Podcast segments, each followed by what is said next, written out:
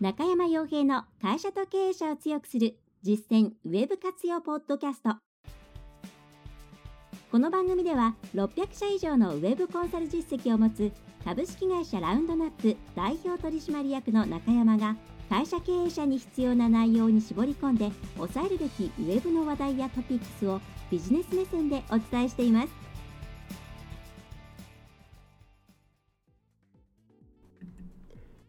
皆さんこんにちは。ランドナップコンサルティングの中山です、え、ウェブを頑張りたい、えー、だけどもどうしても苦手意識があるといったような中小企業の方々に向けてさまざまなですねウェブのノウハウですとか、えー、そういったものを含めて配信している、えー、YouTube それから、えー、iTunes でのポッドキャストになります、はい。えー、では今回もですね、えまあ、この、まあ、過酷な状況の中で、うん、どういうふうに過ごしていっていただきたいかというところをお伝えしていければと思います。はいまあね、これに関しては、まあ、話すこともいっぱいあるんですけど、まあ、まずちょっとですね、これに絡んでの注意喚起っていうところから入っていきたいと思うんですけど、まあ、やっぱりですね、こういううん不安な状況になってくると、さまざ、まな危険な情報が、えー、入っています。それはまあ詐欺なんかが一番多いですね。特に今一番どうもまあこういうのが多いですよっていう話を聞くのは EC 関係ですね。まあ、その EC ショップというものに対して、まあ、なんと言いますか、まあ、いろんな人が興味を持っている状況だと思うんですけれども、うん、そこでですね、まあ、向こう側から営業が来て、よくわからない、聞いたこともないような会社さんから、えー、来て、えー、こんぐらいで作りますから、今の状況だから絶対作った方がいいですよっていう形で、まあ、契約を結ぶんですけども、まあ、実際契約結んだら、まあ、ドローンしてしまったりとか、まあ、なんかよくわからない敵の悪いものを押し付けてしまって終わりとかそういうケースがあるみたいです。まあ、あの前に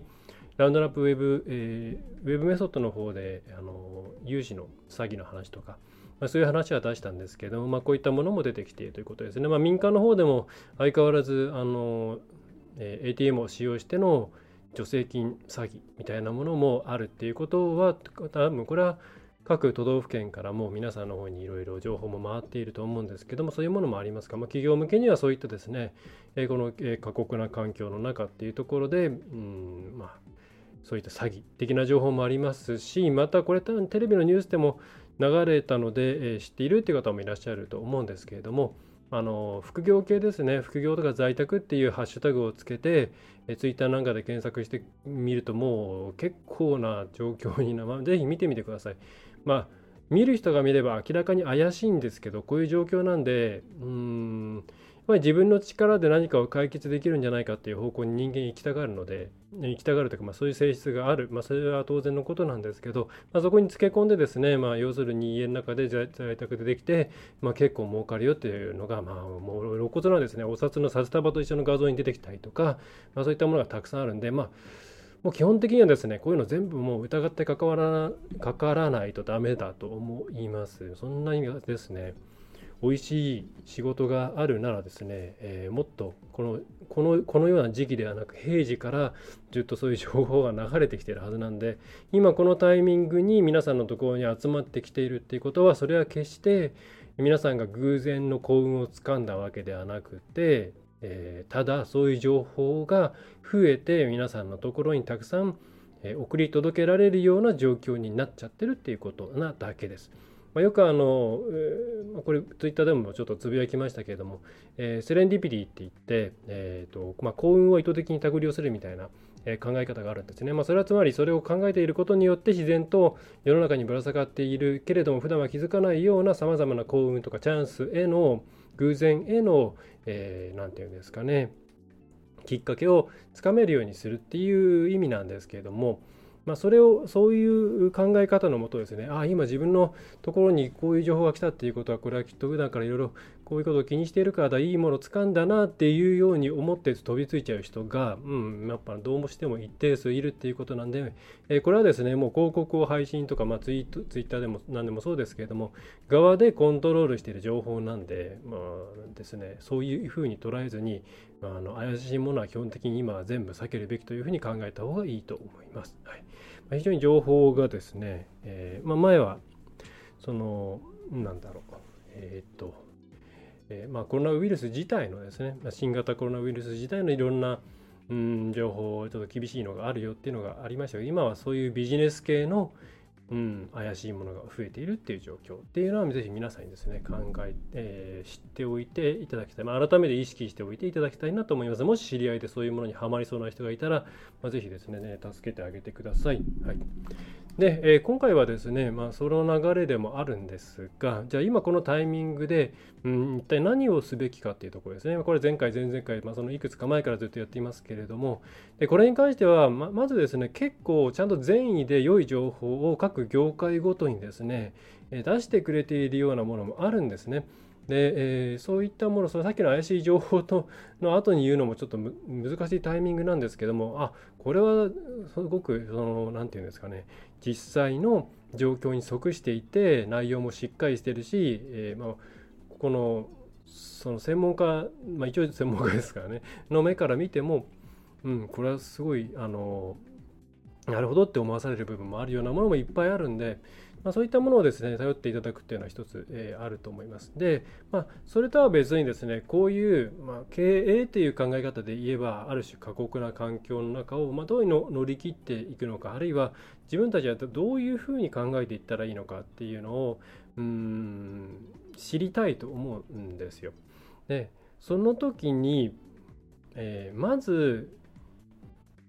あんまり向いてないなって思うのは成功事例系の、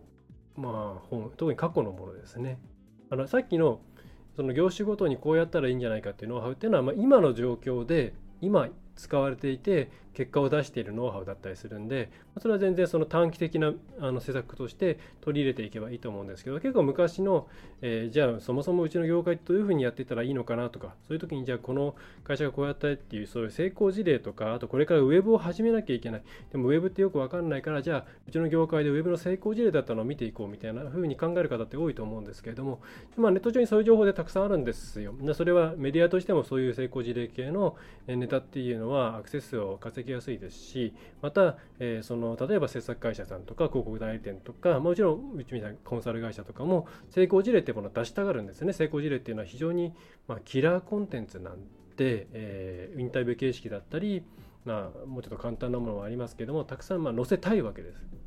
それはやっぱり成功している例が多ければ、え、そこで自分もやったら同じように成功できるんじゃないかなって思うからですね、はい、もちろんその可能性が高いわけなんですけれども乗ってないとこに比べればですね。ただ、うん、今だんだんだんだんですねその特に成功事例のインターネットでのいろんな商売が始まった時期の成功事例っていうのは結構特殊でこうやってネットがどんどん一般化大衆化していく中で昔の成功していたそのやり方っていうのをそのまま踏襲していけば成功する時代ではなくなってきてしまっているんですね。はい、だ皆さんがその独自独自の独自というか、まあ、個々の環境の中で何をしたらいいのかっていうのを考えながらやっていかないと昔この人たちはこういうやり方してこうやったから自分たちも同じようになやったらある程度成功するっていうそういうですね昔の人が走っていったレールと同じものを敷けば、えー、うまくいくっていう時代ではなくなっているので、うん、特に昔に遡れば遡るほど成功事例っていうものは実はあんまり役に立たないっていうのがあります。だ私はほとんど今、まあ、参考にそれ当然ですねコアな部分一番大事な部分って大体公開されないですしまたこれは、えー、メソッドの方でも言ってますけれどもそもそもそれをやれるような環境とか体制があることが一番の成功要因だったりもするので、えー、そういう観点でもですね、まあ、成功事例ってあんまりうーん実は得られる情報って多くないし、うん、取捨選択をするその裏取りとかも含めてですねっていうのも難しい非常に難しいコンテンツだなというふうに思います。なので、まあ、この状況でそういうのを漁るのはあまりよろしくないかな。明らかにこの後社会あの消費者行動とかは、えー、それなりの期間変わるはずです。まあ、それが固定化するかもしれないですけれども、えー、まあ、そうするとなおさらですね昔の成功事例が。ね。もう極端な話本当にもう店舗に行くっていう習慣が、えー、ね、50%ぐらい減ってしまったら店舗系の成功事例なんて全然ねそのままでは使えないという状況になっちゃいますからね。そのコアな部分をやんなきゃいけない。で、えじゃあどういう情報がいいかっていうと、まあ、最近私もいろんな、うんまあ、大体それ今に限らず本をとか読みますけどどっちかっていうと失敗事例とかの方が、うん、あのちゃんと読んでるとなるほどなっていう、まあ、その通底する考え方っていうのが、えー、分かりやすいなと思います。こういうふうになると失敗するなっていう、えー、ものですね。はいでまあ、特に今、まあ、コロナ新型コロナっていうことで、えー、こういう状況になってますけど、まあ、同じように、えーまあ、経済っていうのは当然まあ上がって下がってを繰り返しているわけで、まあ、いわゆるバブル的な、まあ、1個前であれば多分 IT バブルになるのかな、えー、のあたりだし、まあ、その前あとリーマンショックの側とかとか、まあ、いろいろなバブルがあるわけですね。はいそういう時にやっぱり同じように経済が停滞していて、まあ、今回みたいなその移動制限云々っていうのはないですけれども、えー、その中でじゃあやっぱりダメになっちゃっていった会社さんっていうのはあの、まあ、そういう本読んでると、まあ、結構共通する部分があるんですよ。だそういうふうにならないようにしていこうっていうだけでかなり存続させられる可能性っていうのは上がっていくので失敗学系って言えばいいんですかねそういう本をうんむしろそっちを読んでそうならないようにしようって考えた方がいいんじゃないかなと思います。でも最近いろいろ何冊か読んだんですけど、まあ、一番なんか昔買った割に今頃読んだのかっていう感じなんですけど2006年のですねちょっといろいろくっついちゃってますけど、えー、これ読みやすくて中古しかないのかな？ちょっと分かんないですけどもいつから本棚にあるのか 分からない。分からないんですけど一応ですねこれはえー、っとちょっとこの著者の方も申し訳ありません。全然存じ上げないんですけどもえっ、と奥付けを見るとえー、2006年の7月10日企業企業と倒産の失敗額。名前で言うとあれですかね。野望と先見の社長額をオマージュしてるのかな、えー、なんかの失敗学の法則っていう本の文庫版かもしれません、えー、畑村陽太郎さんという方ですね、えー、結構これはなんかすごくあのまあ大企業大企業じゃないか。えっ、ー、とですね、まあ、基本的には IT バブルだから1990年代から2000年初頭ぐらいですか。IT バブル前後で一気に上がっていって下がってしまったような企業さん、まあ、結構100億とか、えー、100億、うん、うん、ぐらいのとこまで行って急にですね、えー、1年後に倒産とか、まあ、倒産というかまあその再生ですね。民事再生とかになってしまったような事例が多いんですけれども、えーまあ、なぜそうなったのかっていうのをそのか分析とかと一緒に書いていってくれていて、まあ、例えばですねちょっと、まあ、目次は多分読んでもいいと思うんで読みますけれども、えーとですね、新日本技研株式会社、えー、個人の欲得がものづくりの原点を忘れさせた。第1章ですね、えー、でこれ詳細にいろいろ書いてあるデータも含めて書いてあるんでで第2章え、株式会社岡野アソシエイツ、え、感覚のさえに頼り見切りを誤る、え、それからまあいろいろあって、え、例えばこう知ってる人は知ってるでしょうね。あのぷよぷよで有名な株式会社コンパイルコンパイルコンパイル、え、広島の会社ですけれども、え、常識を無視した拡大戦略が裏目に。これ相当ですね。読んでみるとすごいなっていう感じなんですけども。えーまあ、あと北の家族、まあ、今まだあるいますよね、はい、1回潰れてるんですけど、その北の家族株式会社、手抜き経営で有名居酒屋を食い潰すとかですね、これ別にあのディスってるような内容ではなくて、本当にちゃんと分析しているっていう、えー、ものなんで、こういう、これに限らず、失敗学系っていうのは今、いいんじゃないかなと思います。はい、で、まあ、1個だけ、まあ、それでちょっとお伝えしたいんで、えーね、引用ということさせてもらうと、文庫版で言うと29ページのところにですね、えー、っとうんと失敗の本質に迫りうる事例の中で、まあ、その原因ですね、まあ、失敗における人的要因ということで、えー、10, 10かな？10個に、えー、マインドマップみたいなのがあるんですけど、まあ、これがですね割と今の時代にもこの10個にはまらないようにするっていうだけで随分変わるんじゃないかなと思います。これ多分ページ見せると良くないんであの読み上げにしますけれども。10個をちょうど紹介させてもらうと、えー、1つ目が欲得ですね。欲って欲望の欲ですね。に得ですね、えー、得はまあ得する損得の得ですね。でこれは経済的地位とかそういったものにまあこだわってしまう。あとはまあお金ですね。金銭。えー、これまあ、失敗の人的要因の1つ目が欲得がま強すぎるとかそういうことですね。え、それから2つ目が気分ですね。まあ、それは、え、高揚感特にこう IT バブルの時ってその IT バブルに乗っていって、えー、急激に伸びていった会社さんっていうのがいっぱいあってそ,、まあ、そこがですね急速に本当上がっていって本当にですねすごい売上高なのに粉飾してないのにちゃんとした売上高なのにいきなり1年でストンっていって不渡り出して終わりってケースが非常に多いんですよ。でそれが結構なケースで例えば高揚感時代に求められているとかですね自分がやったことがどんどん商品が当たっちゃって歯止めがかけられなくなるとかそういう気分ですね、はい、2つ目としては気分。高揚感とかあとはまあ人生あと3つ目、まあ、うっかり、うっかり難しいですけど、まあ、感化、忘却、ご判断。これは多分、叩き上げ系で、えー、実務から入っていったような経営者の方が陥りがちらしいんですけれども、まあ、そういったところがですね、その細かいことはいいから、どんどんうちは売っていけばいいんだっていうような形で、まあ、あの、本当は見逃してはいけないことを感化してしまったりとか、判断を誤ってしまったり。はい。まあ、あとはまあ考え方考え不足、まあ、これはまあいいですね。また決まり違反、まあ、これももちろんだあのダメですね。その法律違反とか、まあ、今で言うと、えっ、と、まあ、あれですかね、デリバリー系とかだと保健所のちゃんと、えー、なんだ、指導指導のもとに免許取らないと、えー、やっちゃいけないことがあるとかそういうこととか、まあ、医療系でもですねちゃんと、えー、売るにしても販売元に確認が必要とか、まあ、そもそもやっちゃいけない医療行為があるとかそういう話ですよね。であとはまあ惰性思い込み行きがかり修正習慣性癖とかもありますね。えー、この惰性も結構あると思うんですよね。こういうふうになるだろうとかみんなこう言ってるからこういうふうになっていくはずだと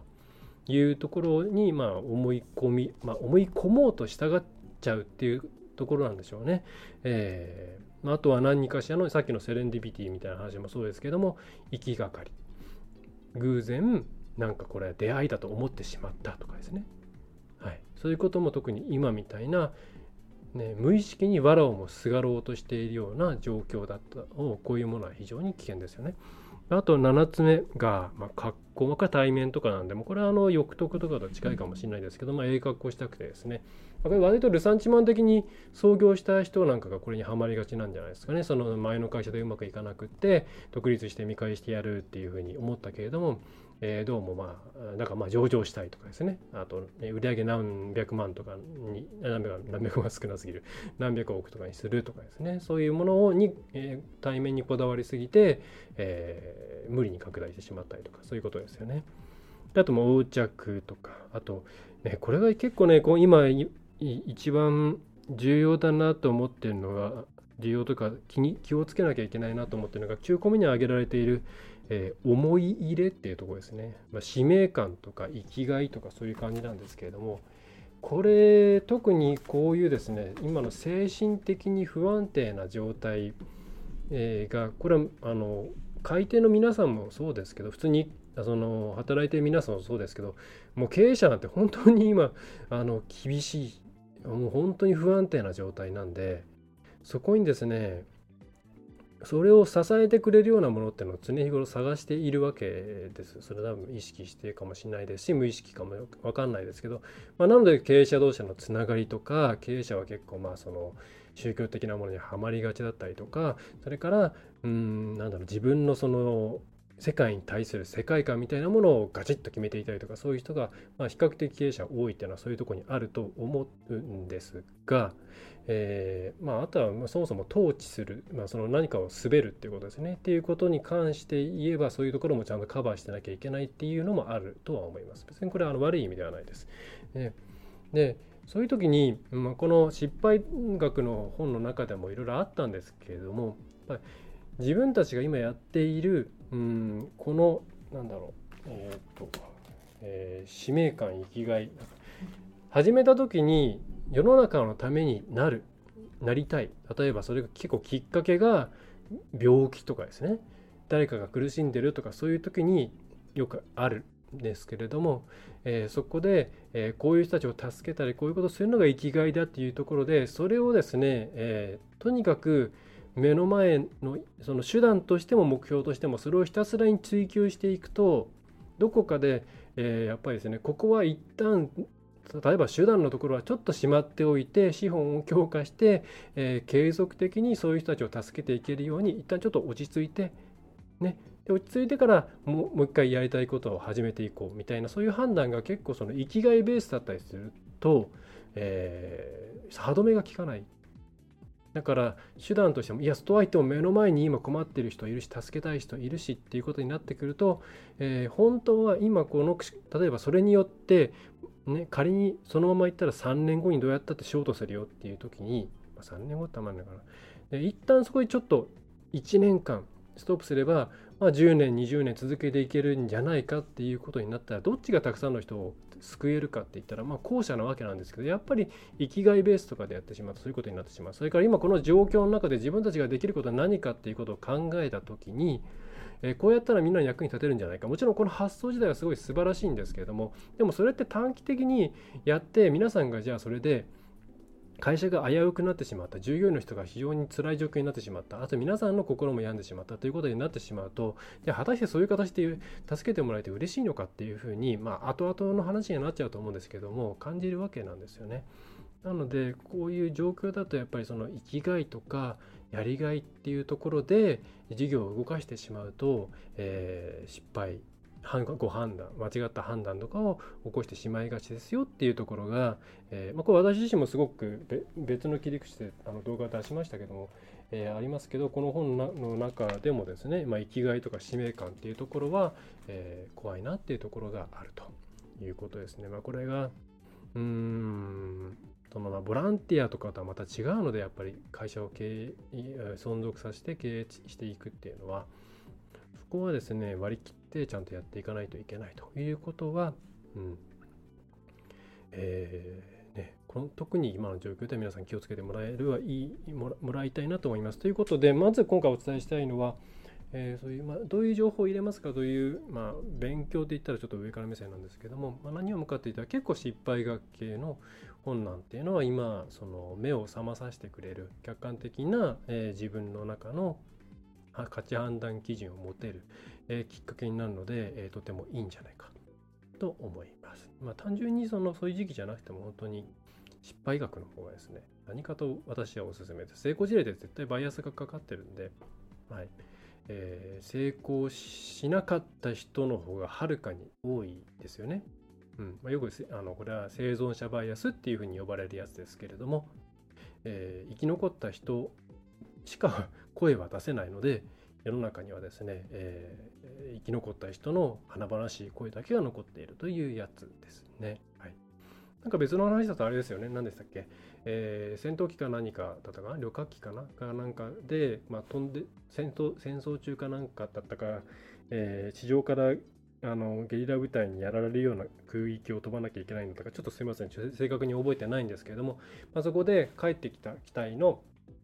撃たれている部分ですね、えー、と撃たれていない部分っていうのを、えー、調べると。そうするとまあその例えば翼のこの辺がいっぱい撃たれてると。でそれを見た時に、えー、普通に考えると、まあ、さっと考えると直感的に考えるとじゃあ打たれてるところをカバーしてあげればもっとたくさんの、えー、飛行機がですね無事に帰ってくるんじゃないか。相当結構その中で墜落してしまっていたらしいんですけども、えーまあそこをカバーしてあげたらもっともっとその生存確率が生存、まあ、ちゃんと飛んで帰ってくる確率が上がるんじゃないかっていうふうに思いがちなんですけれども、まあ、実際逆に考えてみるとそそこを撃たれても帰ってきた飛行機の統計なのでそこじゃないところを撃たれて落っこってしまった飛行機のデータが全くないんですよ。これが多分生存サバイアスにまた近い分かりやすい例だと思うんですけどじゃあ本来じゃあそれで何しなきゃいけないかっていうと撃たれて帰ってきてる部分っていうのは別にそのそこがですねすごく目立つところとか面積的になんか、え、カバーになってるところとかでなければそこは別にそれでも帰ってこれるからいいんですよ。そうじゃなくておそらくそうじゃないところを撃たれていっぱい落っこって飛行機落っこっちゃってるから落っこってないその撃たれてないところをむしろカバーした方が生存、えー、ちゃんと帰ってくる確率が上がるんじゃないかって。いうですね。これは多分その生存者バイアスの流れなのかな。ちょっとどの文脈なのかも全然覚えてないんですけども、えー、なんか分かりやすい例なんじゃないかと今ふと思いました、はい。ま、そういうふうにですね、はい、失敗学。面白いと思います。ねえ本当ありがたいですね本っていうのはね こうやって文庫が今私が持ってるのはこれ571円ですからね本当にありがたいですねえー、というのがまずお伝えしたいことですね。今何分喋ったんだろう。今、ああ、20分以上喋ってる。えーと、じゃ巻きですが、あとですね、全然関係ない話題ですね。はい。今、その、えっ、ー、と、えっ、ー、と、なんだっけ、えー、中小のあの例の200万円助成金の話とかいろいろありますけど、やっぱり企業はですね、特に小さい企業さんって、うんまあ、でっかい企業 で、でっかいじゃない、ごめんなさい。でっかい企業さんだと、ちゃんとその事業さんがいて、社労士さん、税理士さん、行政書士さん、まあ、あるいは会計士さんとかがいて、いろいろやってくれると思うんですけど、小さい企業さんだとなかなかそうもいかなくて、その必要な時に相談するだけっていうケースが多いと思うんで、で特にですね、まあ、税金関係とか税制とか補助金とか助成金については、ちゃんとその経営者なり、その会社の中の誰かが、うん、ある程度把握しておいた方がいいと思うんですよ。でその時にじゃああの網羅的に学べとか資格取れとかそういうのはまあ現実的ではないので、えー、1個おすすめするのはですね、えー、これ Twitter でもじゃない Facebook でも写真をあげましたアップしましたけどこういうですね中小企業税制っていうですね書籍がうんとこれ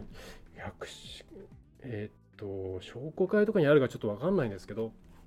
まあ、今、商工会とかも結構感染対策であれなんであんまり行かない方がいいですけど、これはあの経産省のホームページ、中小企業庁のホームページですね。で、えっ、ー、と、確か、えっ、ー、と、送料分のなんか着払いだったかなんかだけで、えー、もらえます無。料に近いですね。はい。で、本当は大きいですね、こういうのがあるんですね。はい。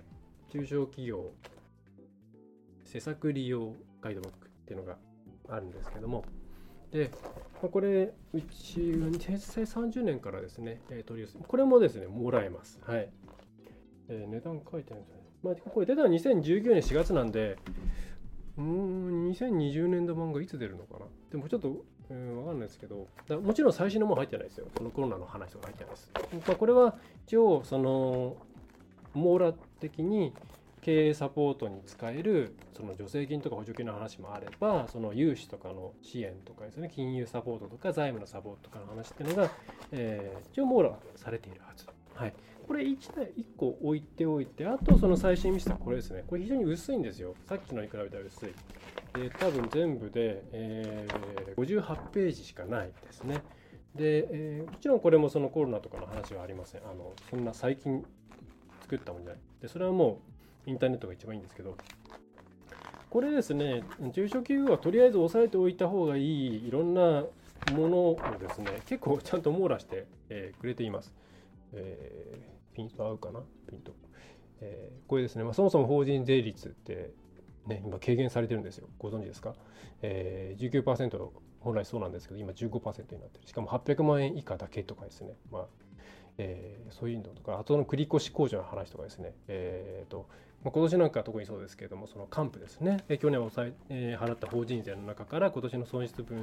をいろいろ計算して、去年の法人税返してもらいたいとか、いろいろあるんですけど、そういう繰り戻しの還付とか、えーと、交際費の云々とかですね、あとはその、えーと、うちも取ってるその経営えー、経営革新計画の話とか、